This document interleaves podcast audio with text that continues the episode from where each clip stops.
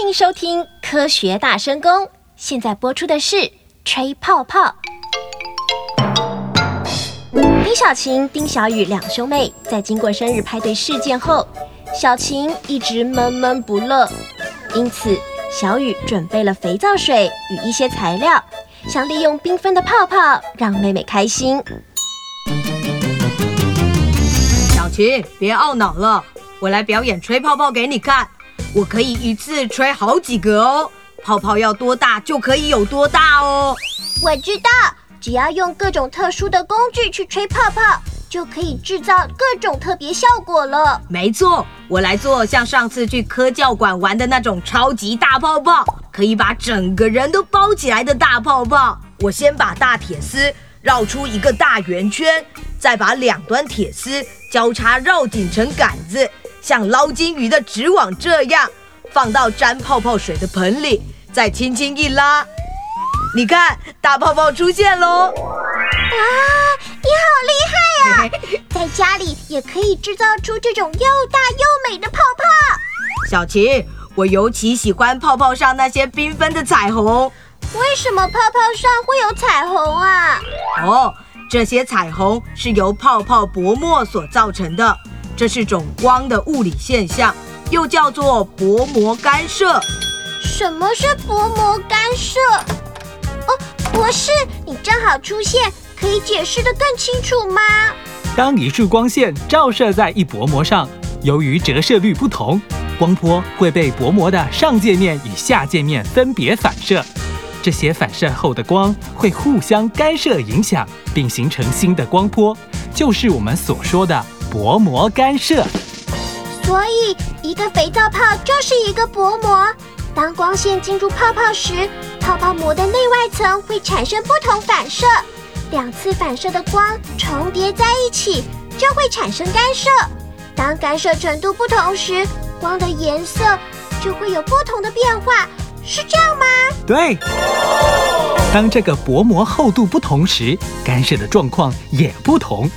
肥皂泡是一个薄膜，但是它的表面厚度不均匀，而光是由红色、绿色和蓝色光波组成的，不同的颜色就从表面上反射出来。光是一种波，不同颜色的光波有不同的波长。当一个光波照到一个半透明的薄膜时，一部分光被上表面反射回去，另一部分被下表面反射回去，剩余的光透射过去。若一道蓝光照到肥皂泡的表面，你可以看见一部分光被上表面反射回去，另一部分被下表面反射回去，剩余的光透射过去。在这个位置，肥皂泡的厚度和波的长度相对应，这样上下表面反射回去的光波非常完美的叠起来，形成非常强的蓝色反射光。哦，如果是红色的光照到肥皂泡呢？如果是红色光照到肥皂泡的同一点，因为红光的波长比较长，这样上下表面反射回去的光没有很好的叠在一起，它们相互减弱，无法形成很强的红色反射。不过，假如你吹的泡泡肥皂泡厚一点，红色光波就可能会叠在一起，蓝色光波就会减弱，这个肥皂泡看上去就会是红色的。嗯，我知道了。就像泡泡从开始吹到破掉，泡泡膜层厚度改变，会影响到不同色光的干涉程度，所以泡泡的颜色就一直产生变化。博士，是不是站在不同位置观察泡泡，看到的泡泡颜色也会不一样啊？是啊，因为观察者观察视线的差异，牵涉到光线不同的入射位置，所以。当光线反射的角度不同时，造成的干涉程度也不同哦。所以，同一个泡泡，小雨你看到的跟我看到的彩虹颜色会不一样，对不对？对。那像在雨后的马路上，煤油在路面形成的彩虹，也是这个原理吗？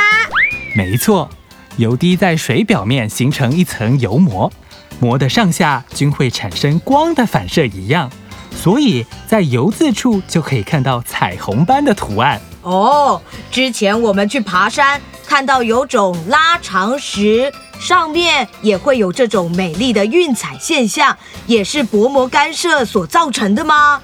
拉长石是由两种不同结晶矿物层层交叠而成。当光线经过这些不同结晶层面时，一样会产生干涉，所以它就会出现十分艳丽的彩斑，所以又被称为光谱石。不错哦，你们马上可以举一反三了。好了，你们吹泡泡的表演结束了，就快进屋吧。好，